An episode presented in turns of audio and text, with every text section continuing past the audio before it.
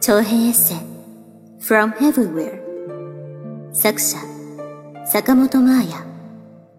朗読初恋日語教学部レモン。それではお楽しみください。403番のバスは1時間に1本。30分待ってようやく来た。運転手さんにロカ岬に行きたいので停留所に着いたら教えてもらえますか？と言うと、すごくめんどくさそうにうなずかれた。このおじさん、本当にちゃんと教えてくれるのか不安だわ。ということで、運転席の真後ろの椅子に陣取って、常に背後からプレッシャーをかけ続けることに。バスはくねくねとした細い山道をひたすら上へと向かっていく。気がつくとかなり高いところまで来ていて、眼下には真っ青な海も見えてきた。そして、いつの間にか雨が上がり、それどころか急に青空まで広がり出した。嬉しいなロカ岬に呼ばれてるな。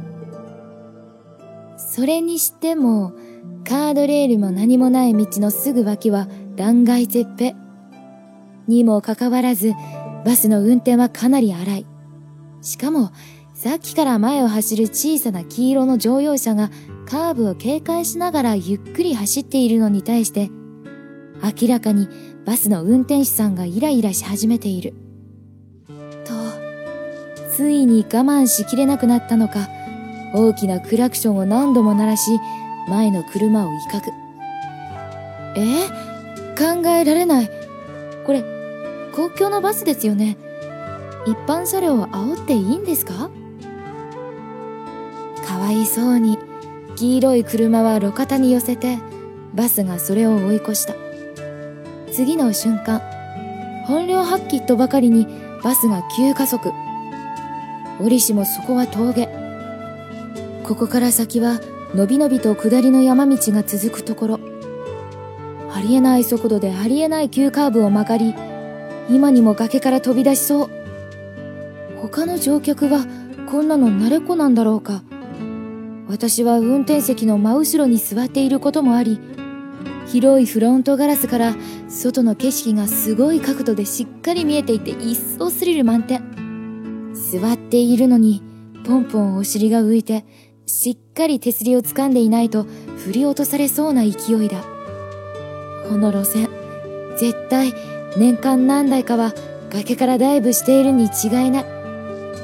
まさか、ユーラシア大陸最西端の地でこんな風に命を落とすことになるとはね。思わず死を覚悟。そこら辺のジェットコースターよりよっぽど怖い。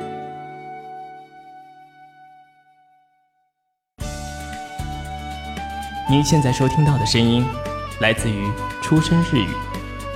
想了解更多日本资讯，学习日语知识，欢迎关注“出生日语”。初恋にちこ日本語との初恋